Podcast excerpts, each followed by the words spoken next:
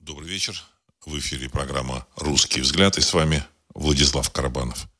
Сегодня 28 октября 2022 года. Я вас приветствую в нашем эфире.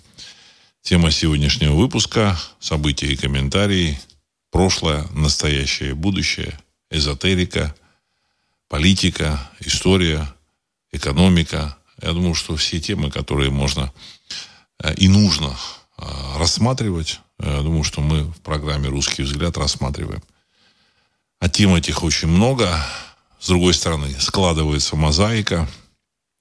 Э, детали этой мозаики мы имели раньше. Я, в общем-то, какие-то какие моменты я как бы моделировал и предполагал, как оно все, в общем-то, будет выложено в картину вот этого будущего, которое стало настоящим. И сегодня я хочу сказать, что это настоящее, оно, в общем-то, вполне отвечает той модели, которую я предполагал раньше. Я делился своими э, мыслями, своими взглядами, давал комментарии в предыдущих выпусках. Значит, ну, программа «Русский взгляд» выходит уже 12 лет. И последние несколько лет я говорил о том, что э, мир э, идет к э, финансовому кризису. Сегодня уже э, в Америке заговорили об этом кризисе и сказали, что в ближайшее время Америку ожидает э, тектонические финансовые, э, финансовые сдвиги и финансовый кризис, который может постичь или захлестнуть Америку, может под, потрясти основы финансовой системы. В общем-то, вот такие какие-то комментарии появились. И здесь вот в приз, через призму этих комментариев я хочу посмотреть на текущие события. Ну вот первый вопрос Сергей 1956 задал, я он а, я думаю, что как раз вот на, даст возможность выйти вот на понимание настоящего, вот этот вот ответ на этот вопрос, который вот он задал, я думаю, что поможет нам вместе выйти на понимание настоящего. Здравия, Владислав Александрович. Министр обороны США заявил, что если РФ нанесет ядерный удар по территории 404, то коллективный Запад нанесет ответный удар по РФ. Это похоже на пугалку или они готовы впрячься за территорию 404? Вопросительный знак, конец цитаты. Спасибо большое, Сергей, за этот вопрос. Вопрос очень, очень своевременный, очень важный и очень такой, а, а, тема очень актуальная. Ну, я много раз говорил о том, что никто никакой ядерной войны не начнет. Ни коллективный Запад, ни отдельные страны Запада против России. Ни Россия не начнет против Запада ядерную войну. Ядерной войны не будет. Но почему все это происходит? Ну, понятно, что никто не, не собирается впрягаться за какую-то территорию 404. Но почему это все происходит? Потому что впереди вот этот вот финансовый кризис – и для того, чтобы... Э, я помните, как-то вам говорил о том, что самое главное вот в американской э, политической жизни, в американской, вот, в американском медиапространстве в случае тех или иных катастроф, каких-то так, экономических кризисов, поли, кризисов, политических кризисов, еще каких-то там событий, вот, которые там случались, там мост обрушился, там завод взорвался, обязательно нужно найти кого-то виновного. Это ключевой момент – их модели поведения. Найти виновного. Вот. Если найден виновный, то все как бы, все как бы вроде ясно. То же самое и здесь. Значит, назревает глобальный тектонический э, финансовый кризис. Об этом уже говорят. Но кто в этом кризисе виноват? Значит, э, я много раз говорил о том, что виновата политическая система американская, политическая власть, которая печатала эти доллары бесконечным количеством эти доллары. Доллары они присваивали, раздавали всем желающим. Все желающие в мире, а их было много, они верили в эту валюту, потому что человек заработал копеечку. Ну, во что ему вкладывать? Ну, в рубль там? Нет. Или там в какой-нибудь индийский рупий, или там в, э, в гонконгский доллар, или в китайский юань? Нет. Значит, все привыкли, что доллар это такая вот святая денежная единица, доллары там, начиная, которые, которые начали печатать там, ну, их раньше начали печатать, но начиная с, с э, образцов там 1800 какого-то там 13 или там 20 года, я точно не помню, там, ну, какая-то вот дата есть. Эти доллары вы можете принести в банк, и вам поменяют на новые доллары. В магазине на этот доллар вам ничего не продадут, но тот доллар вам поменяют на новый. Ну, один к одному, правда. Вот. Значит, и, соответственно, это как бы отложенный, отложенный капитал, отложенные накопления людей. И люди вот в, эту, в эти доллары, они свято верят во всем мире. А, ну, действительно, все валюты, какие были, они в той или иной степени, они навернулись, они дискредитировали себя. Ну, и советский рубль, там, который говорит, что самый такой замечательный советский рубль, если не ошибаюсь, там было то ли 5, то ли 6 этих эм, э, замен этих рублей. Вот там, в 27 году, там, в 45 году, там, 50, э, ой, в 61 году, э, ну и там в 91 году, в общем, когда Советский Союз приказал долго жить, все эти, в общем-то, рубли э, накрылись медным тазом. То же самое там с французскими франками, с итальянскими лирами. Ну, британский фунт, он так более-менее стабилен. Насколько там принимают фунты там, середины, начала 19 века, я не знаю. Но доллар – это священная валюта. Тот, кто складывал эти доллары в банку, в банку там, не в банк, а в банку, в банк тоже. Эти доллары, они могли как бы воспользоваться. Но ходили легенды. Если вы помните, и в Советском Союзе ходили легенды. Были люди, которые припрятали доллары еще с 20-х годов, как мне посчастливилось видеть одного такого человека, значит, там человек был там, работал в этой самой там в какой-то системе еще там коммунистической. В 20-е годы там каким-то образом ему перепали эти доллары, и он их хранил. Там, там сумма какая там была, там, может, 50 долларов, может, 70 там какими-то там долларовыми бумажками, там, вот, или там двухдолларовыми, вот такие. И действительно наступил 91 год, и этот человек или там его там потомки могли поменять эти деньги. Вот. Значит, и поэтому весь мир эти доллары активно принимал, в общем-то, складывал на, на, на счетах, в банке, под подушки, в, закапывал э, деньги э, этих даже этих самых колумбийских мафиози, наркоторговцев, то же самое, там чемоданы денег, где-то что-то там кто-то зарыл, вот можно достать там через там 30 лет, отнести в банк и получить, в общем-то, или эти деньги, этими деньгами воспользоваться. Вот. Но политическая система, она такова, что политики такие ребята, что когда безнаказанно можно значит, без присмотра можно, в общем-то, сказать, запустить лапу вот в этот грандиозный, огромный, значит, такой мировой, мировую казну, в мировой котел с деньгами, вот, мировой сундук. Они, в общем-то, начали выгребать и, в общем, выгребли больше, чем э, возможно. Вот. И на сегодняшний день я говорил о том, что там в банках нет денег – долг США 32 триллиона долларов уже. И финансовый кризис, он, в общем-то, так сказать, на, на, вот, на, на подходе. Кто-то должен быть виноват. Кто должен быть виноват? Правильно. Правильно. Кто виноват в повышении там, цен на бензин в Соединенных Штатах Америки? Президент Российской Федерации. Кто виноват в инфляции в США? Правильно. Президент Российской Федерации. Об этом заявляет громко, не стесняясь, э, человек, которого, которого называют президентом Соединенных Штатов Америки. Я почему так говорю? Потому что, ну, там есть масса там трактований, там, какой он там президент, правит он или не правит. Вот. Э, выступая перед публикой, он говорит, что виновата во всем Россия. Россия напала на замечательную территорию значит, э, Украины, и тем самым она, вот, так сказать, а, обрушила все эти, так сказать, э, обвалила все их валюты, в общем, цены подскочили. Вот во всем виновата Россия. И здесь вот, когда вот вы задали, Сергей, вопрос о том, что э, нанесет ли ядерный удар там, по территории 404 России, я хочу сказать, это игра и с той стороны, со стороны, в общем-то, американского военного ведомства, и со стороны России, э, она в меньшей степени игра. Ну, в общем, ни одна из сторон ничего ни, ни по кому не нанесет. Но сам факт нагнетания вот этой вот истерии, он создает ощущение вот такой военной, предвоенной обстановки. Ну, реально обстановка действительно предвоенная. Реально люди переживают, реально растут цены на все.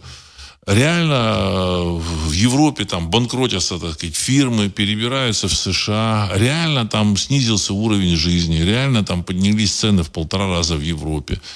Реально в Соединенных Штатах Америки тоже цены поднялись там в полтора раза. Все это абсолютно реально. Но важно, еще раз я подчеркну, важно найти виноватого. Виноватым объявлена Россия. И вся эта операция, она, в общем, как нельзя кстати. То есть, если, опять же, это можно там высказаться как нельзя кстати. В реальности это, это э, если мы там правильно сопоставим все эти факты, мы поймем, что это не то, что так случилось случайно, а это все было срежиссировано. Об этом я говорил много раз. Много раз. Для того, чтобы спасти финансовую систему, нужна, нужен какой-то сценарий, нужно обесценить деньги и э, виновными в этом обесценивании объявить кого угодно только не собственных политиков. Ну, европейских можно там, в общем-то, объявить. В Америке там э, вытащили на поверхность вот этого дедушку, который плохо соображает, что происходит. Там, может быть, он еще, еще и играет. Там, у меня есть такое подозрение, что есть там элементы игры. Либо, может, его чем-то там пичкают, потому что, ну, не совсем понятно, почему он там забывает, откуда он зашел на сцену, куда нужно выйти со сцены много-много э, таких странных вещей там происходит. Вот. И что с него можно спросить? А ничего. Понимаете, любой человек, который чуть-чуть помладше был бы, там, 50-60 лет, а вот предыдущий президент США, он был избран в возрасте, если не ошибаюсь, там, 50 там, с чем-то лет. Ну, то есть он был относительно молодым человеком, ну, относительно. То есть он еще, вот видите, уже его срок закончился, а, ну, а Барака Обамы. Я не, не про Трампа, а про Барака Обаму. У него срок закончился, в общем-то, он уже, значит, уже наблюдает со стороны на второго президента после себя. Ну, Трамп, он был постарше, но тоже достаточно бодрый. Значит, он смотрит в будущее, уверенно может дожить там до 90 до 100 лет. Поэтому нас вытащили человека, который, ну, реально, мне кажется, значит, серьезно, э, есть у которого проблемы, серьезные проблемы со здоровьем. И его ничего не интересует, значит, ему там что-то там дают, дадут подписать, он подпишет, в общем-то, ему скажут, подскажут, что говорить, он скажет. И, в общем-то, что, что будет завтра, его не интересует, потому что, ну, потом хоть потоп, как это говорил еще французский э, король солнца, после нас хоть потоп. Ну, то же самое и здесь. Отсюда вот можно сделать вывод, что это все говорильня, болтология про там ядерный удар там по территории 404, что Россия может э, нанести ядерный удар. Все это болтология и ни о чем. Только и исключительно для того, чтобы как можно больше э, нагнетать э, вот эту предвоенную, околовоенную истерию. Для того, чтобы, в общем, чем больше они нагнетут эту истерию, тем больше публика поверит в том, что во всем виновата Россия. Или, во всяком случае, проще будет эту публику убедить. Вот. И дальше идут там события на территории 404. В общем-то, и знаете, меня, я хочу сказать, что вот я, с одной стороны, ну, как бы понятно, что для, у России есть свои там геополитические планы и, и необходимость геополитическая, что, в общем-то, требуется воссоединение русского народа, об этом сказано, что это, так сказать, и на территории 404, и в России живет один и тот же народ, без всяких отличий. Вот, значит, э, неважно, что там, в общем, там рассказывают про там великих э, этих самых там певцов и писателей, поэтов, так сказать, которые по большей части жили в России, писали на русском языке, но якобы они тоже э, так сказать, а, э, относятся, так сказать, как бы как бы не, вроде как бы не к русской истории, там, ну как, как можно Тараса Шевченко вычеркнуть из русской, из русской литературы? Или Гоголя как можно вы, вычеркнуть? Никак. Так же, как невозможно вычеркнуть, я считаю, Владимира Ясно Солнышко, в общем-то, всех вот этих, все, все этих киевских князей, вот эту древность, никак нельзя. Ну, там население могло там, кто-то там еще там затесаться, но тем не менее. Вот. А понятно, что Россия должна преодолеть эпоху, э, вот эту советскую эпоху, большевистскую эпоху, вот, восстановить свои естественные границы, опять же, я, речь идет, я говорю, речь идет о естественных границах. Там, значит, огромное количество, конечно, троллей там начинают, там начинают что-то писать. Я еще раз подчеркну. Границы, которые Россия восстановит, это естественные границы. Вот я считаю, что нам русскому народу вот не нужна Грузия. Не нужна. От слова совсем. Существует, дай бог ей здоровья, пусть там они там э, жарят шашлык, танцуют, значит, свои там танцы. Э, Армения, ну, тоже, как бы, так сказать, это там, страна, находящаяся так сказать, вот на этой территории, на которой она сейчас находится. Да, она входила в состав Российской империи, но это, в общем-то, это, так сказать, страна с другой историей, со своим менталитетом, вот, значит, э, с достаточно комплементарным к русскому народу населением, но тем не менее эта страна должна быть, наверное, независимой. Потому что, ну, понимаете, единые законы для России, для Армении, они никак, никак не подойдут. Другой народ, у него другая история, другая культура, поведенческая культура, э, э, духовная культура, литература, все другое. Ну, не все, конечно, это, так сказать, там, есть там что-то, ну, много общего, конечно, вот. Или там азербайджанцы. То же самое. Значит, или там э, жители Средней Азии. Они не нужны России. Не нужны, потому что это другой мир.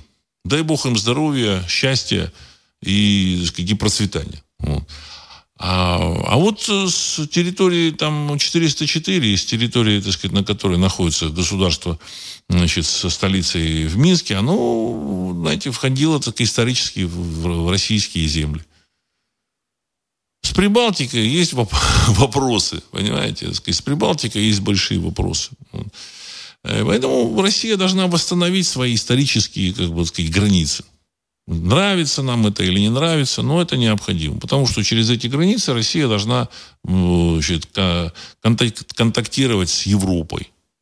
Контактировать, выстраивать, выстраивать оборонительные рубежи и так далее и тому подобное. То есть это с точки зрения э, исторической, это, в общем-то, обосновано все. Но как это, то, как это проходит, у меня вызывает очень много вопросов. Так же, как я думаю, что у вас. Я, если вы обратили внимание, не критикую там действия там, в общем-то, военных э, вооруженных сил России, там, Кремля, еще кого-то. Я просто мягко, очень мягко говорю, вызывает очень много вопросов еще больше, ну, опять же, тут может быть какая-то военная задумка, какой-то военный план. Это, тут, поэтому я вопросов эти, этих не озву, эти вопросы не озвучиваю. Но еще больше у меня вопросов вызывает э, пирамида власти в России. Люди, которые, которые инфильтрованы в эту власть. Власть не только, значит, в административную, а вот, а еще и во власти э, культурную, вот я смотрю там телевидение, Первый канал российский, так сказать, присматриваюсь, там такие люди, там такой паноптикум физиономии, в общем, которые, так сказать, э, вообще к России никакого отношения не имеют или ненавидят Россию. Они входят в какие-то тусовки, э, которые всегда выступали против э, русского народа. Всегда. Они вызывают изжогу. Вот, вот, если, вот видишь там экран Первого канала. Это эти люди, вот особенно там какие-то шоу, музыкальные шоу, там еще какие-то шоу. Сейчас там ток-шоу там политические проводятся. Ну, в этих ток-шоу там более-менее такие приемлемые персонажи в, ток, в политических ток-шоу. Но как только начинается что-то музыкальное, все.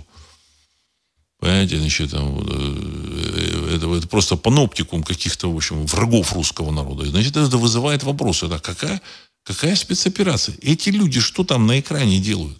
Что на экране телевидения центрального канала России, не, не российского канала, а вот э, первого канала, что эти, эти персонажи вообще делают?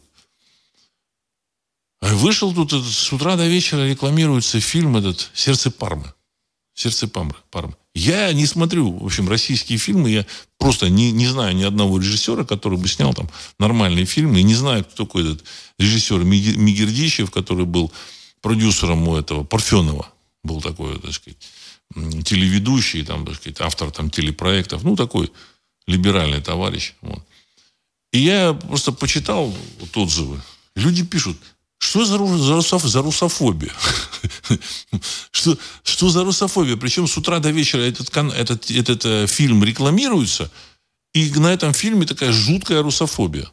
Жуткая антимосковская, как бы так сказать, вот, русофобия. Как будто эту, эту, этот фильм сняли на территории 404 во, во имя интересов 404. Ну, вместо Пармы, там, этого Перми, там, поставьте, так сказать, эту 404, вот тебе, понятно, будет, будет сюжет этого фильма. Ну, правда, сюжет там плохой, и и князь какой-то такой, в общем, странный, и вообще, так сказать, и режиссура никакая, и, и ни, ни, ни, ни, сценария, ни сюжет, ничего нет. Ну, хорошее, единственное, говорят, что качественная картинка, ну, потому что техника хорошая, дорогая, вот, и якобы как бы батальные сцены. То, что там технически нужно было сделать, это сделано неплохо. А то, что касается содержания духовного, он, оно либо русофобское, и, и второе, в общем-то, бездарное. И русофобское, и бездарное одновременно. Что делает вот этот человек – вот в этом кино. Почему это кино не надо, нельзя было убрать куда-нибудь в сторону? Я понимаю, что сняли бы американцы какие-нибудь, или греки там, или итальянцы, турки. Ну, понятно, что у них там свой взгляд. В России почему этот снимается фильм на русские деньги? Почему? Зачем? Вот эти вопросы, они есть. И эти вопросы, они э, вызывают очень, так сказать, такие неприятные какие-то выводы.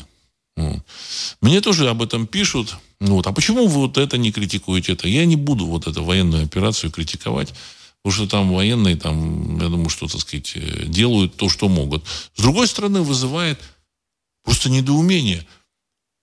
Вот мы купили машины для, значит, вот этих самых спецопераций. То есть русские люди в России собирают деньги, покупают машины. Объявляется сбор денег на броники, сбор денег на каски. То есть существует огромная мощь, мощнейшее государство, которое забирает у населения большую часть их заработков. Большую часть, практически все то, что там зарабатывается с недр России. То есть нефть, газ, лес, э, там, крабы и огромное количество полезных ископаемых. Золото, бриллианты. Вот то, что вот, так сказать, досталось нашему народу, народам, не только русскому народу, там другие народы, так сказать, которые, на территории которых добывают эти полезные ископаемые и куда-то там продают. Огромные ресурсы. Люди работают. У них там забирают в виде налогов. И выясняется, что Оказывается, нужно там каски и броники покупать в Китае. Вот, значит, я просто читаю. Мы договорились в Китае купить там броники и каски. Ребята, вы о чем? Это должно сделать Министерство обороны. Если кто-то скажет, что у Министерства обороны нет денег, ты знаете, это сказать, это для бабушек каких-нибудь. Для бабушек каких-нибудь. Весь этот госаппарат огромный, значит, он существует, он перемалывает эти деньги – Ничего не поменялось. Вот эти вопросы, они есть. Эти вопросы, они есть. Значит, они, конечно, вызывают... Э, эти вопросы вызывают э, следующие вопросы, так сказать, логи, логические какие-то выводы. Ну. Так. Поэтому, уважаемый Сергей, вот начал, значит, с, почему, так сказать, будет ли удар. Не будет никакого удара. Но вот то, что происходит, в России, значит, если там на Западе они понимают, что для них это игра, кто бы что ни думал, что там Запад серьезно тут, вот, так сказать, воюет с Россией. Он воюет серьезно, старается. Но для них не самая главная война с Россией. Самое главное э, это то, что вот под, под, э, под этим дымом вот этих, так сказать, сражений, под этим информационным дымом происходит. Под информационным дымом они накачивают экономику деньгами для того, чтобы вот этот кассовый разрыв перекрыть. Удастся им или не удастся это сделать, я не знаю. Скорее всего, не удастся. Потому что там 10-15 триллионов долларов, 20 триллионов долларов невозможно накачать. Значит, эти э, доллар и евро обвалятся. Они гарантированно обвалятся. И на население планеты начнут сбрасывать эти деньги. Никаких сомнений в этом нет. Вот. Роман 2. В США умудряются обвинить президента России в подрыве газопроводов из России. Ну, правильно. А кто же вы? Кто же? Что должны были еще, так сказать, в США сказать? Ну, правильно. Они решают свою задачу.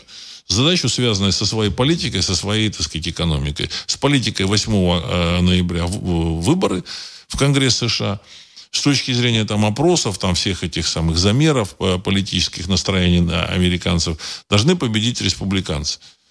Причем они должны занять там три четверти этого Конгресса. Сейчас у них половина. Но у меня есть такое подозрение, что э, началось уже голосование по почте. Вы об этом знаете, в США началось голосование по почте. И есть подозрение, что оно пройдет по, тем же, по тому же сценарию, по которому проходило голосование за, президент, за пост президента США. И, по всей видимости, республиканцы, ну, по этому голосованию, по всем этим планам, не должны там завоевать ничего. Мы посмотрим. Мы посмотрим. Мы посмотрим. Э, демократам американским отдать Конгресс США, это означает, означает подписать себе приговор. Не знаю какой, но они лучше знают. Они лучше знают, что они там, так сказать, сделали, понаделали. Они, они много там наворотили чего. И поэтому, так сказать, будет драка. Все ждут эту драку там. Все ждут. Ну вот. Драка в том числе из-за денег. Вопрос не в том, что там в Америке есть какие-то там враги. Там. Она находится на, на, ну, на, на отдельном континенте. Ну, там эти мексиканцы, так сказать, на юге есть, там, ну, как бы на севере, там, Канада, там тоже, как бы, так сказать, фактически связанная с Соединенными Штатами Америки, там, неразрывными связями, узами, и Мексика тоже. никто там ни, ни с кем воевать не будет. Поэтому, в общем-то, они тут э, вписались, якобы вписались вот в эту войну на территории 404. Все для того, чтобы увести куда-то в сторону все, все вопросы. Снять все вопросы. А, ну, а дальше, как бы, так сказать, драка, опять же, там деньги.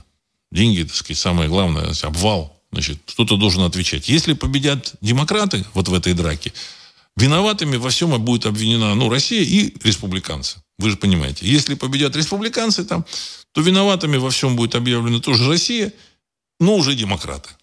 Понимаете, так сказать? Поэтому кто победит, тот не будет виноват. Поэтому борьба идет за то, кто будет прав. Потому что, ну, в общем-то, работали над растаскиванием бюджета, американского бюджета и те, и другие. Денег в Америке, доллара, в общем-то, вот. Утилизации доллара. Значит, речь идет об утилизации доллара. Вчера было выступление президента России на там, Валдайском клубе, в клубе «Валдайские чтения». Меня это выступление, честно говоря, так, я так ну, внимательно я не слушал, в общем, там ничего такого особо интересного не было. Меня очень так удивил э, такой очень примирительный тон вот, значит, э, по отношению к, к Западу. Такой примирительный. Вот. Но, опять же, это может быть какая-то игра. Вот. Но один момент я э, отметил очень, отметил очень важный. Об этом почему-то нигде вообще, вот, вот почитайте, вот, ну, ленту почитайте, еще какие-то новости, там ни слова об этом. А это самое главное было вот в этом выступлении. Самое главное выступление, что нужно создавать новую мировую валюту взамен доллара. Вот понимаете? Это было самым главным, что мы начинаем создавать мировую валюту взамен доллара. Он даже не то, что надо, а мы начинаем, приступаем. Что-то вот как-то вот так это было сказано. Ну, это реально, де-факто, это то, что э, страны в мире должны делать, потому что нужно чем-то торговать. И он, значит, сказал, что это должна быть валюта, чтобы никто не, не позволял себе печатать ее сколько угодно, там, распоряжаться как хочешь. Это, в общем-то, должна быть валюта под контролем, так сказать, единица расчетная, под контролем там, всех стран. То есть это серьезное заявление, это очень серьезное заявление. На самом деле э, это, это означает, что значит, или будет дан старт, или уже там дан старт где-то там в, за кулисами, дан старт – созданию вот такой расчетной единицы. И вот как только это вот а, будет уже дан старт официально, само собой, в общем-то, доллар так потихонечку начнет сдуваться. Потому что даже так он упадет там несколько раз, а что вместо доллара? Ну, не турецкая же лира, правильно? Вот. Ну, и не китайский юань. Это как бы, а почему вот в мире вот все вот эти э, любители крипты, они там рассказывают по, про децентрализацию. Вот децентрализация, децентрализация. Ну, потому что централизация привела к тому, что, в общем-то, централизованно напечатали огромное количество этих долларов, растащили по всем углам планеты, а эти доллары не обеспечены, так сказать, услугами и товарами. Значит, когда народ предъявит их, эти доллары, там, вот, достанет из-под матраса, начинает предъявлять их, ну, поменяв там, меняя на что-то. А выяснится, что можно поменять по очень плохому курсу, там, 1 к 10. То есть, точно так же, как было с советским рублем. Есть, вспоминайте историю, читайте историю советского рубля, конец 80-го года, 91 год. В 89-90 году рубль был достаточно силен. Достаточно силен. Вот. А вот в 91-м, после ГКЧП там особенно, он, в общем-то, обвалился и э, там, стремительно как бы падал. То есть вот после вот этих каких-то событий ГКЧП, вроде Советский Союз сохранился. ГКЧП было побеждено, но тем не менее рубля не стало. То же самое и в Америке. Америка, она, она как бы сохранится формально, вот. Но доллара после вот этих событий 8 ноября, они будут события, его де-факто не станет. То есть он как бы будет обваливаться, может быть, сразу обваливается, может быть, там какими-то скачками обваливает, обваливаться будет.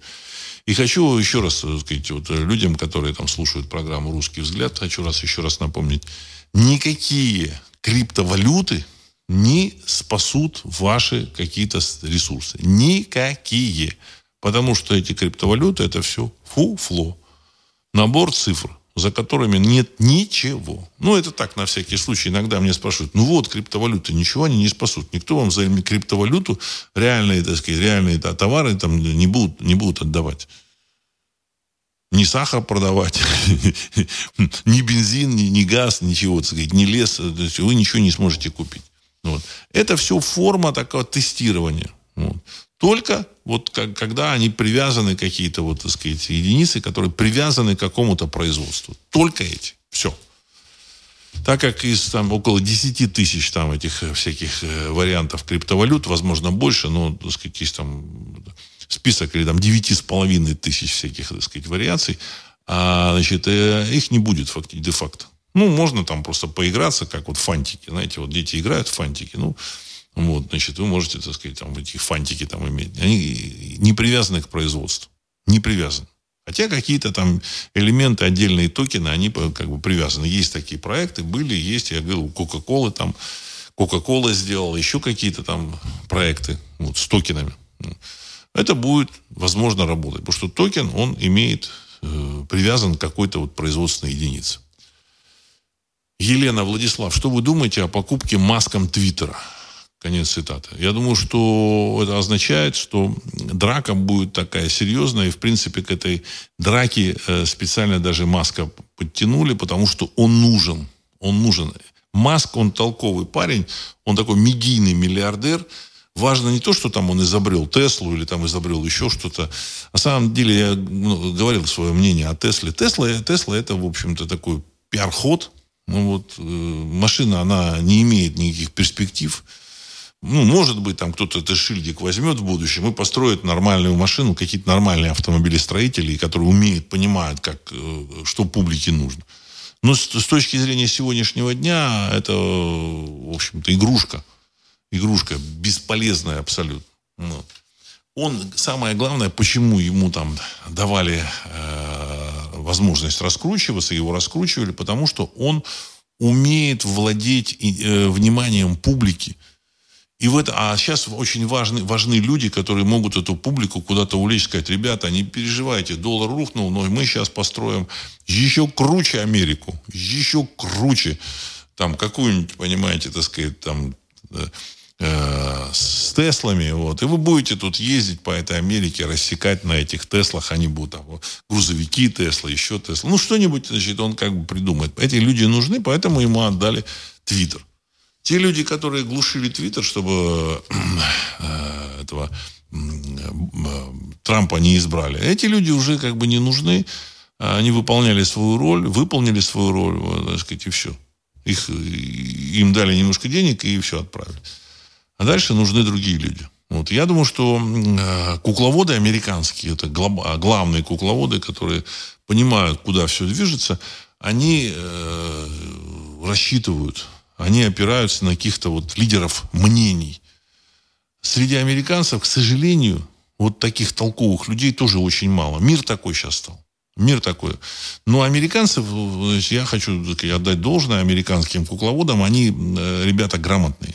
Они ребята грамотные. Что-то они там упустили, что-то там э, сделали ну, так, как сделали.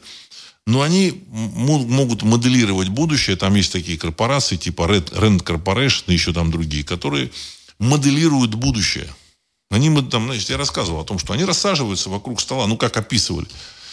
И моделируют будущее, значит, они там и моделировали там и ядерные войны, и еще какие-то события. То есть они не просто там, вот, ну, вот я хочу сделать так. Они моделируют. Вы знаете, так сказать, Америка заявляет, что она нанесет удар по Советскому Союзу. А Советский Союз заявляет об этом. Хорошо, нанесли ядерные удары по города лежат в разрухе. Что дальше будет? Вот они моделируют, что будет дальше. То есть э, их работа – это расчет каких-то действий там, на 10 э, ходов вперед. В России максимум на один-два хода думают. Сейчас мы нанесем удар, а дальше там, я не знаю, будем распределять по карточкам там продовольствие. Все. Ну, к сожалению, нет никакого Rent Corporation. Э, это как бы эм, элемент уже, в общем, системы управления тех людей, которые в российском, в российском системе, системе управления находятся. Это уже, это, ну, может, на три хода думают. Это уже лучше, чем при Советском Союзе. Там, в общем-то, и на один ход не думали. Сама система, она думала вот на, на, на полтора хода. Может, на один они думали, на полтора. И все. И держались за вот эту социалистическую систему хозяйствования, пока, в общем, не, не продули страну. А, поэтому они это понимают. В, в России э, люди, которые находятся в Кремле, к сожалению, ну, многие военные какие-то элементы они могут понимать, но те элементы, которые касаются грядущих событий, которые будут в России, они не просчитывают. Вот. А эти события будут и в Америке, и в России, когда грохнется вот эта вот американская замечательная валюта под названием долларов. Ну, она как грохнет? Она будет там падать, инфляция какая-то будет, люди будут сбрасывать, там разные сценарии, как она будет э, значит, э, валиться. Разные сценарии. И в зависимости от того, как они э, вот, по какому сценарию пойдут, в зависимости от этого будут и э, другие события в других странах. Народ там побежит там, на рубли там менять, а что рубли без, без доллара, понимаете, так сказать. Вот. Ну, они как, кстати, у рубля есть там плюсы, там э, нефть, газ, то есть то, что вот вечно требующийся продукт, оно есть. А дальше что они будут делать? Я думаю, что в Кремле там плохо представляют очень плохо представляют. Тем более с таким аппаратом. И с, такими, с, с таким культурным мейнстримом, который вот мы видим на российском телевидении, вот с этими, в кино, там, с этими вот фильмами, там, типа «Сердце Пармы». А, так, еще вот вопрос. Алексей, сегодня вышло видео, как ребята-северяне обращаются к губернатору ХМАО с просьбой помочь им с дизельным топливом. Ребята на Омском полигоне замерзают, их просят скинуться по 4500 в день на солярку. Просят топливо у губернатора на обогрев. Конец цитаты. Уважаемый Алексей, здесь, знаете, я думал вот на, вот на тему вот этих вот заявлений, каких-то вот этих постов. Возможно, это такая игра, оперативная игра. Для того, чтобы убедить американцев и военных там на территории 404, что у России все, все так плохо. Вот это, это еще может быть ответ. Когда там, что вот покупают там броники, каски. Может быть, это игра. Потому что, ну, на броники и каски должны быть средства, так сказать, что там купить в Китае, там, значит, на там пару десятков миллионов долларов, это там, я не знаю, это про, там 3% продажи нефти и газа э, российского в течение там суток.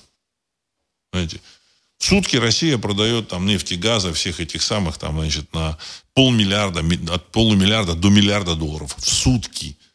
Поэтому 10-20 миллионов это, долларов это вообще ничего. Просто я в долларах говорю, пока еще это такая хм, расчетная единица в мире.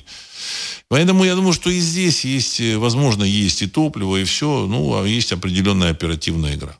Поэтому, как говоришь, что вот мобилизовали 220 тысяч человек, ну, мне кажется, что вот э, я, я надеюсь, что я там не скрываю какую-то военную тайну какую-то. Я думаю, что это не только там я об этом думаю, но я думаю, что и какие-то, так сказать, там западные аналитики тоже об этом думают. То есть, ну, понимаете, по- понятно, что кукловоды в Америке занимаются финансами, политикой, вот этими самыми важными для них вещами. Но есть люди, которые там выделены заниматься вот этой компанией военной на территории 404. У них там свои планы, они тоже как бы думают, рассматривают.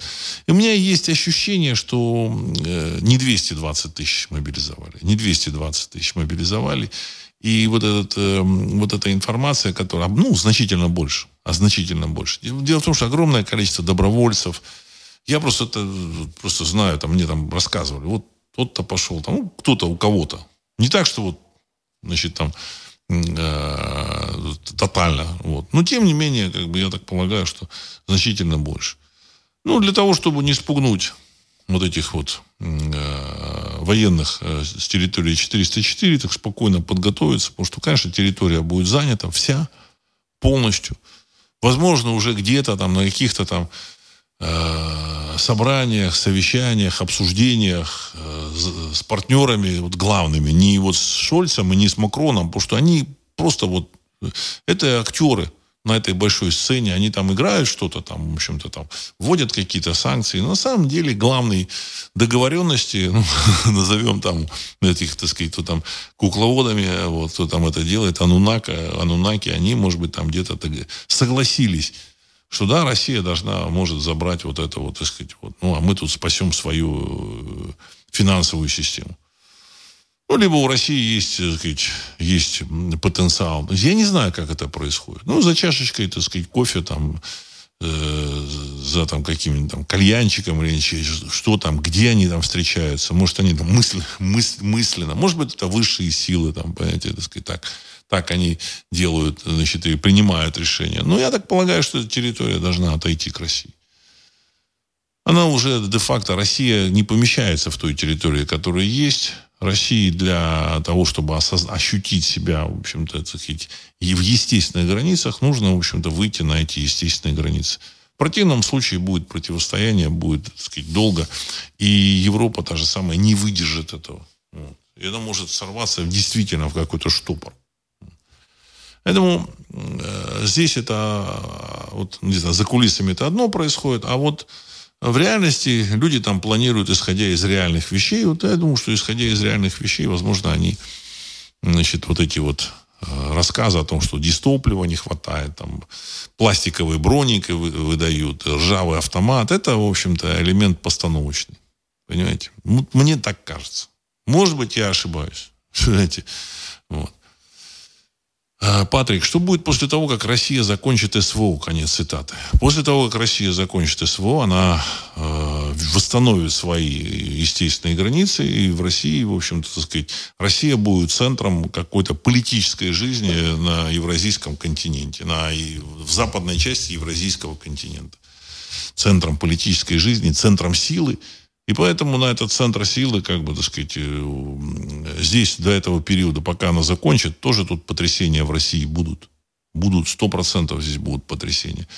А обрушение доллара, евро, что с долларом полетит чертям собачьим и евро – ну, вот, значит, там на народы, там, держатели всяких счетов в евро, они будут сбрасывать их, менять на всякие, в общем-то, так сказать, там, местные какие-то валюты, защищенные какими-то ресурсами. Вот. Потому что у Европы нет никаких ресурсов. У Америки есть, кстати. У них есть и нефть, и газ, и лес, и какие-то залежи руд, и золото есть, и много чего еще есть. Это богатая страна, есть территория, где можно производить э, сельхозпродукцию. Вот. А Европа это, э, сказать, э, ну, не, не, не то, что голая там земля, ну, в общем-то, хорошая такая земля, там, с благоприятным вполне климатом, но это на этой земле живет 600 700 э, миллионов человек. Понимаете? Эта территория не может их прокормить. Причем люди разленились. Значит, абусы уже в мире не нужны. То есть там 200-300 лет назад нужны были, там 50 лет назад, 20 лет назад, они еще бусы нужны были, там вот эти замечательные европейские автомобили, там Мерседесы, Ауди. А сейчас автомобили, вот тут люди уже пишут, что вот вы посмотрите на китайские вот эти вот автомобили, на китайские автосалоны, так сказать, выставки автомобильные. Там космические корабли на колесах качественные машины, так сказать, нафаршированные э, всеми э, техническими новинками, э, которые стоят дешевле, чем европейские, качественнее, удобнее, надежнее и так далее и тому подобное. Насчет надежности там не знаю. Я думаю, что вполне, вполне надежно. Все. Производственный, производственный сектор ушел туда, на восток. В Китай, в, в Южную Корею, в Японию. В Японии также умеют работать люди. Они не разленились. Там с социализмом все жестко, никакого социализма. Поэтому Япония, значит, на, это, на, это, на этом небольшом островке, она создала такую мощную экономику, и, в принципе, так сказать, все им нужно, нужно завозить вообще хрен знает откуда. Они завозят, делают, в общем-то, и продают по миру, и будут продавать. То есть, если у Германии там продукция категории 4, ну, есть там первая категория, там, примитивная самая продукция с минимумом обработки. Вторая категория, там, с каким-то, с какой-то обработкой. Третья категория, там, посложнее, там, вот у Китая третья категория обработки. У Германии четвертая категория, это высокая степень обработки. А вот у Японии высшая степень обработки, пятая категория. У них экспорт пятой категории. И, именно, и той продукции, которую никто не выпускает. Никто. Поэтому э, центром экономики мировой становится Восток. Тот же самый Китай закупает себе, значит, там он купил э, весь отдел BMW, который там занимался производством, разработкой, не производством, разработкой э, коробок передач, автоматических коробок передач. Раз и купил, и все. Эти люди там получают в Китае в два или в три раза больше, живут в шикарных условиях. В общем-то, понятно, что там кто-то скажет, ну, там авторитарный Китай. Ну, может, он авторитарный. Мне кажется, Германия сейчас не менее авторитарная, чем замечательный Китай. Значит, э, понятно, что в Китае там все жестко было с этим, вот, так сказать, э, с этим карантином. Но в Германии было не менее жестко. Человек, э, который не хотел втыкаться. Этот человек должен был, я просто знаю таких людей в Германии, которые, в общем-то, стойко, так сказать, отказались это втыкаться. Каждое утро, перед тем, как пойти на работу, они заходили, там в аптеках там были, ну, в Германии все-таки порядок, там были, были пункты, где ты можешь сдать экспресс-тест. Они сдавали экспресс-тест, и шли на работу с, эти, э, с этим экспресс-тестом. Они могли 24 часа, 24 часа они могли посещать работу и магазины. То есть у них был код, который считывался, они посещали. И так на протяжении нескольких, нескольких месяцев. Это, в общем-то, мужественные люди, но таких, такие люди там были. Поэтому чем отличается замечательная Германия от э, э авторитарного Китая, тут, знаете, у меня вопросы есть. Вопросы. Поэтому китайцы покупают этих людей, там есть порядок, вот, они предлагают им условия. Вот. Значит, э, в Европе, возможно, там будут очень большие сложности. Да, там есть места, которые, в которые люди всегда будут приезжать, там, в Италию, во Францию. Но, опять же, понимаете, вот если раньше, там, так сказать, там, еще там 20 лет назад, ну, для того, чтобы посмотреть Францию, нужно было в нее приехать. А сейчас, э, знаете, вы, во-первых, можете, так сказать, французскую там картинку, в общем, получить через интернет, там, в 8К уже. Все, есть уже качество разрешения, вот видео 8К уже, уже есть э, объемное там видение какое-то, ну, 8К. Ну, это 8К дает очень много, значит, понять, разобраться, увидеть. Вот. И, значит, качество еды там, в других, так сказать, долах и весях, оно, так сказать, во Франции, так сказать, одним из элементов французского вот этого э, э, вот этого вот культурного фона является, так сказать, французская кухня. Ну, эту французскую кухню, французские, так сказать, кулинары есть по всему миру, включая там Россию, э, значит, и там повара, которые там все вам сделают. Вот. Э, так что необходимости вот большой посещать нет. Ну, понятно, Париж, Милан, Рим, люди будут посещать, потрогать там какую-то античность, э, там еще что-то там, в общем-то, вот. Там дом Вольтера посетить, может быть. Но массовый туризм, он как бы чуть подсократится. А уж с производством, я думаю, там будут серьезные, так сказать, сложности. Серьезные. С такими налогами в Европе там есть, есть серьезные проблемы. И плюс еще, если покупать там в три дорого газ и нефть. Посмотрим, дай бог им всем здоровья, я это желаю этого. Но у меня есть такие, такие ощущения, подозрения, что будущее не будет так просто. Кстати, вот президент России вчера сказал о том, что, да, вы знаете, я хочу всех предупредить, всех, всех, всех, всех, всех, что будущее десятилетие будет очень сложным. Очень сложным. Вот. Вот из этого нужно исходить. Из этого нужно исходить. Поэтому какой, какой будет Россия, я думаю, что в России, я много раз говорил, что начнется политическая жизнь. Потому что, ну, центр, Россия будет центром э, некой силы. Не потому, что там вот здесь вот такой мощный Кремль, а потому, что русский народ сохранил в, в себе какие-то качества. И он готов воевать. и несколько сотен тысяч русских и союзников русского народа, включая там, так сказать, там людей там с Кавказа, с Дальнего Востока, они тоже там воюют. А вот я сомневаюсь, что во Франции вы наберете там даже сотню тысяч людей, которые готовы будут воевать там за свободу Франции. Не говоря уж там о чем, о, какой-то замечательной территории Украины. Вообще. И в Польше, я думаю, что ну, наберется, Польша, поляки-то поактивнее, ну, наберется там ну, 50 тысяч поляков, которые готовы будут воевать. Ну, и все.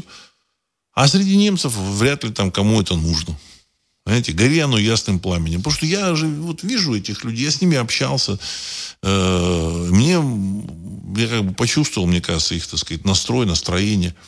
Ну, там будет там 10, 20, 30 тысяч. Ну, как бы собрать большую армию для там, отстаивания чего-то, так сказать, понимаешь, как бы того, чтобы Германия была центром э, принятия решений в Европе, они не будут.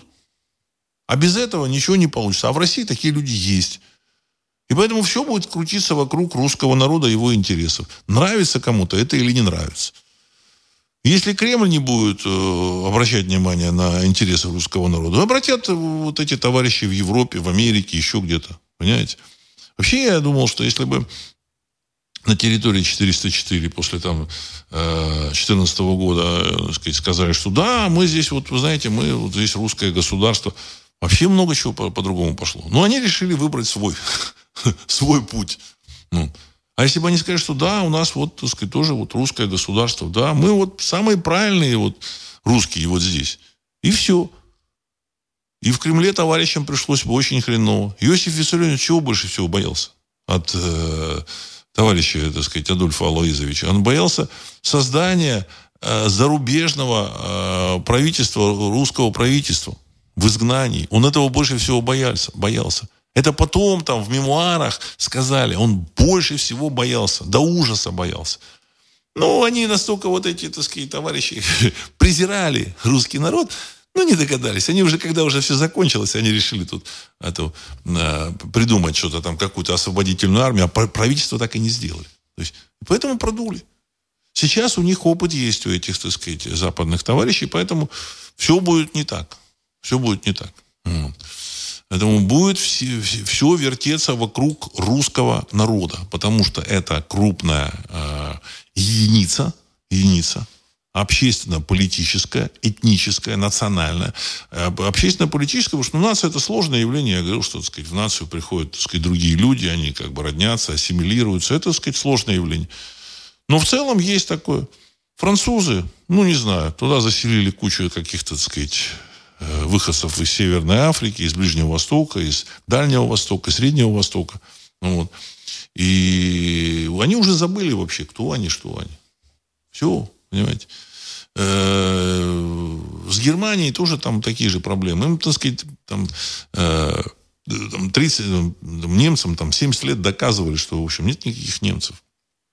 Восточным немцам 30 лет доказывали. Ну, поэтому на восточные немцы чуть поактивнее. Вот. Но они глубоко симпатизируют России. Я это знаю. Восточные немцы. Значит, немцы э, симпатизируют России.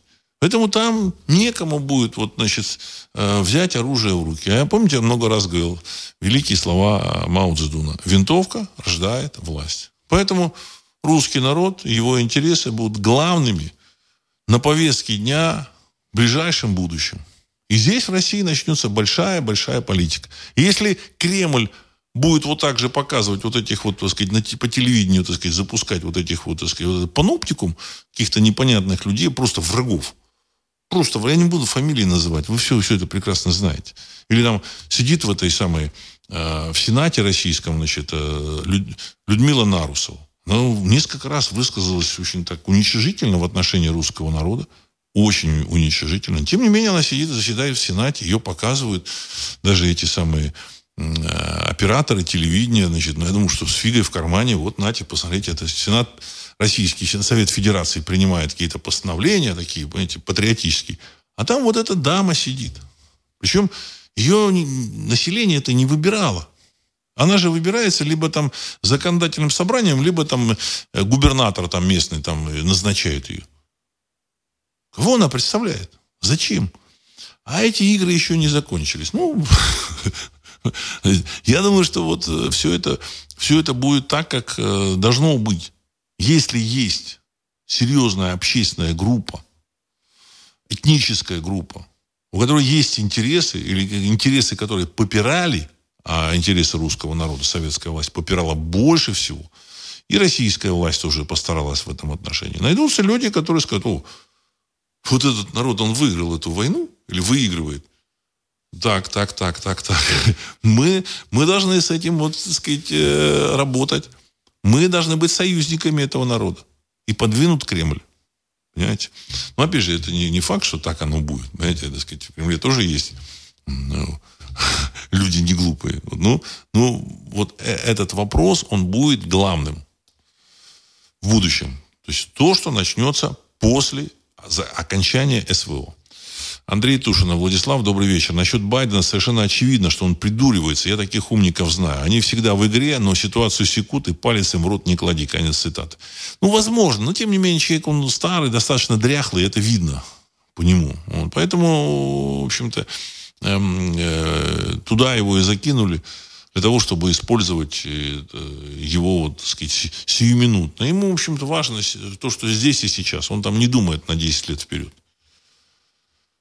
А почему, так сказать, закинули? Почему, так сказать, его? Ну, потому что они знали, что будет.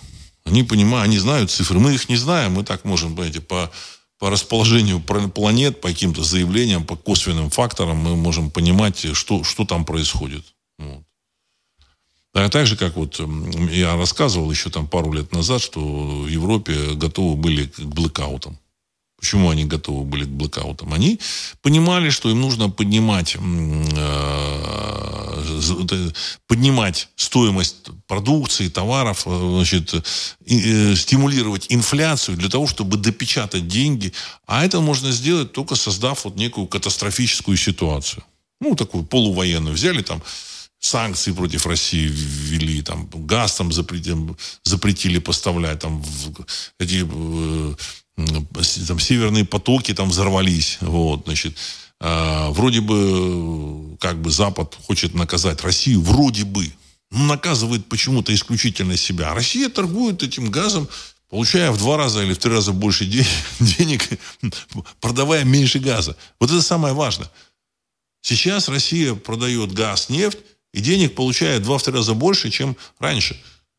Поэтому рубль он настолько укрепился, что в ужас ввел э, вот этих самых там э, промышленников, экономистов там в России, ну, так сказать, этих людей, которые занимаются сбытом, потому что огромное количество этих долларов. Ну, понятно, что ничего нельзя купить, якобы, опять же, все можно купить, все можно купить. Но просто э, количество этих долларов такое большое количество, что, в общем, доллар, он уже там в России должен стоить 50 рублей, снизиться до 50 рублей. Он еще и доллар там Э, инфляция у него. И плюс еще, э, плюс еще их огромное количество. С трудом им удалось до 60 там, довести доллар. Значит, вот. Но дальше не получается. Значит, если бы вот они отпустили, не пытались бы там это регулировать все это, значит, поддерживать курс доллара, он вообще мог да, там, до 30 упасть. Потому что долларов очень много. Но в этом случае российская экономика встанет, которая производит продукцию, потому что она будет очень дорога в долларах. Алекс, Владислав, откуда у вас столько оптимизма? На данный момент лицом к русскому народу никто не повернулся. Что-то изменилось за 8 месяцев. Пока есть только ощущение подготовки территории к жизни без нас. Конец цитаты. Уважаемый Алекс, э, очень не зря там русский народ сравнивают с евреями. Вот, значит, во время Второй мировой войны, ну, в процентном отношении евреи очень серьезно пострадали. Но после окончания Второй мировой войны они, в общем-то, так сказать, получили государство. Знаете, так сказать, то, что в мировой истории нет прецедента, что народ, который две тысячи лет назад, значит, как покинул свою вот эту территорию, своего вот этногенеза, откуда там, там где их была, так сказать, земля, в общем, в рассеяние отправился. Две тысячи лет он э, где-то там находился, и спустя две тысячи лет, назад, две тысячи лет они получили эту территорию, основали там, создали свое государство достаточно успешно. А у русского народа ситуация немножко попроще и полегче. Вот, так сказать, вот. Тоже какие-то там э, сложности есть определенные страдания. Но не сравнить, конечно, с, с тем, что перенесли евреи. Вот, сказать. Была очень тяжелая ситуация. Очень тяжелая ситуация. Я сейчас не буду там цифрами апеллировать, ничего. Была очень тяжелая ситуация. У русского, да, русский, русский народ, он, в общем-то, так сказать, э, его по боку там э, не рассматривают. В России, значит, не упоминают его. Но вспомните, что было 10 лет назад, и даже там 8 лет назад, до 2014 года, и что сейчас. В 10 лет назад, э, когда там кто-то говорил, там, русские какие-то там, русские маш, это фашисты, наци... как, как только не называли. И сейчас это продолжается, но уже не в таких масштабах. Не в таких масштабах. После вот этой спецоперации, понятно, что э, и сейчас уже внимание другое, уже российскую армию называют русской.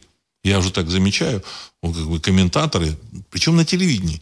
Русская армия пошла в наступление, русская армия отбила там что-то, что-то. О, это уважение просыпается. А это уважение просыпания, оно не у этого комментатора прорвалось. Эти комментаторы говорят и делают только то, что им позволяет вышестоящее начальство. А вышестоящее начальство получает э, отмашку откуда-то еще сверху. Этому процесс идет. Ну, в Кремле не, не заметят и не будут игнорировать интересы русского народа. Будут э, внимательнее к нему относиться в других э, замечательных странах. Все будет, все будет именно так.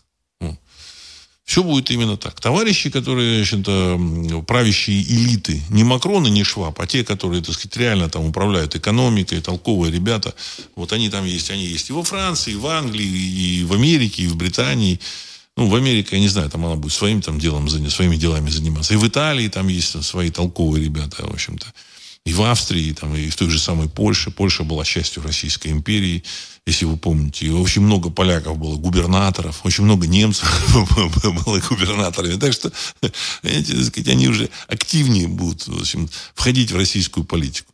Но, но не так, как в 19 веке. Тогда нужно было кружить хороводы вокруг царской семьи. А сейчас другая эпоха. Нужно будет кружить хороводы вокруг Э, русского народа, его интересов, его истории. Мы узнаем свою историю. Часть истории написал я, уже обозначил пунктиром реальную русскую историю в своей книге «Запретная история Руси». Значит, я написал тоже хорошую книгу «Священные основы нации». Читайте ее. Читайте. Вот. А, так. Патрик, если долларов много, тогда пусть печатают рубли и выдают предпринимателям дешевые кредиты на 10-20 лет. Конец цитаты. Уважаемый Патрик, вы опять же, я говорил, что весь этот аппарат, он наверху, может быть, там есть люди понимающие, все, так сказать, вот. А этот управленческий аппарат административный, это люди, э, которых туда поставил Чубайс. Дальше эти, эти люди Чубайса э, подтягивали подобных же людей, создавали вот этот аппарат, который ненавидит народ не только русские, вообще народ, вообще людей ненавидят. Просто мизантропы. Знаете, мизантропы человек, люди, которые ненавидят людей. Они инфильтрованы. Значит, это какие-то, так сказать, династии целые, которые там э, в этих местах сидят еще, так сказать, там с глубоко советских времен, там с 20-х годов. Вот как вот на, в МИДе. В МИДе Российской Федерации сидят люди, потомки, так сказать, этих дипломатов с 20-х годов.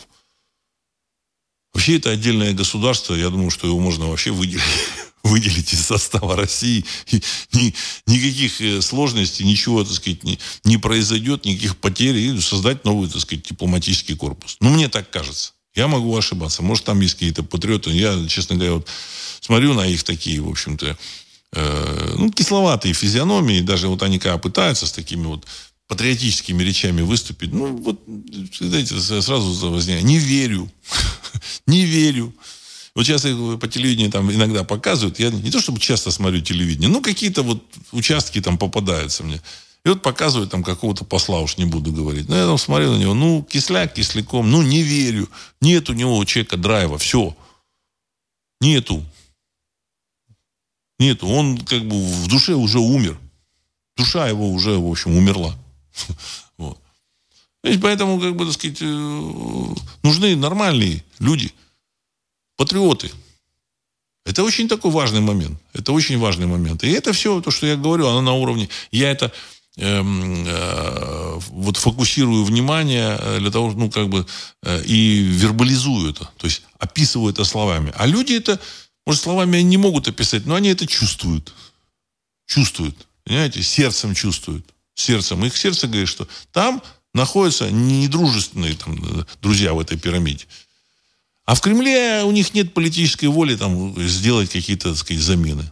Там есть патриоты, наверное, в Кремле, так сказать. Я, потому что без, без них невозможно управлять страной, так сказать, армией невозможно. Там есть, есть, есть. Но все это так, понимаете. Так они выжидают. Нужно быстро принимать решения, они тут ждут там по месяцу, по два. Там.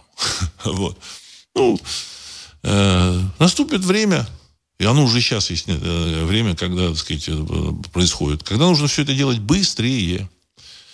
Анастасия Л. Добрый вечер. Когда, как вы думаете, когда закончится СВО? Сколько еще это будет продолжаться? Очень жалко наших ребят, которые там воюют. Уважаемая Анастасия, мою, по моему мнению, это СВО можно было бы закончить еще там вчера.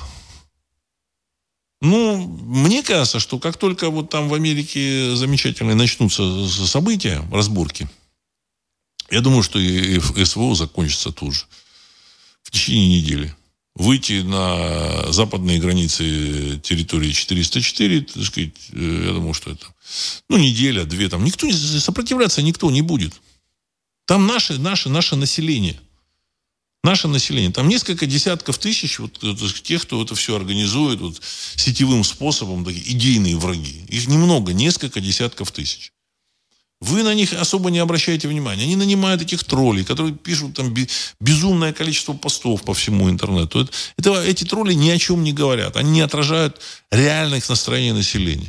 Думать, что там, так сказать, человек может что-то там написать, какие-то слова благожелательные, находясь на этой территории, так сказать, иллюзия. Почему? Ну, потому что там следят, человек напишет, к нему завтра ворвутся, там, сказать, и расправятся с ними. Агенты спецслужбы там. Там это, э, с этим там все в порядке. Ну, когда в Америке нам начнутся свои события, естественные события, естественные события, они как бы подошли, так сказать, естественным путем. Вся эта спецоперация может закончиться, я думаю, что до Нового года может и закончиться. Опять же, это мой оптимистический, так сказать, взгляд. В Кремле могут это затянуть. Ну, хрен его знает, как это, как это будет. Э, я думаю, что это закончится достаточно быстро. То, что там сейчас вот не, не торопятся с наступлением, все, ждут, ждут вот этого 8 э, ноября. 8 нам на, в Америке начнется, ну и как бы начнут, рас, начнут раскручиваться там не, не за один день, там неделя, две, три, четыре, ну а потом дальше, в общем-то, оно пойдет своим чередом, и все можно будет уже, так сказать, доходить до западной границы. Спрашивают, чей будет Киев? Ну, сами подумайте, чей, чей в этой ситуации может быть Киев. И все, и вы там, вообще-то там, вы там не найдете никаких врагов. Будете искать, их придется искать очень долго. Вот. Вот. Технические средства есть, так что, так сказать, найдут. Но ну, я не думаю, что там много их. Не думаю. Часть бежит, их выдадут западные там эти друзья. Вообще, не моргнув глазом. Поляки, венгры, там все эти, так сказать, немцы выдадут вообще не моргнув глазом. Вот. И будет другой мир, другая жизнь. Ну, и я на этом хочу завершить сегодняшний выпуск. Через несколько секунд композиция на древнерусском языке Романа Боброва «Русская рать». Я считаю, что вот, знаете, послушаешь вот на древнерусском языке, ты понимаешь, с каким языком эти люди э, завоевывали пространство, которое они нам оставили в наследство. Вот. Поэтому послушайте, может быть, там не все слова поймете, но, в общем, вы поймете вот, вот э, этот язык. Язык, он такой серьезный, серьезный язык, э, которым владели наши предки. Это, в общем-то, язык таких очень воинственных людей. Всего доброго.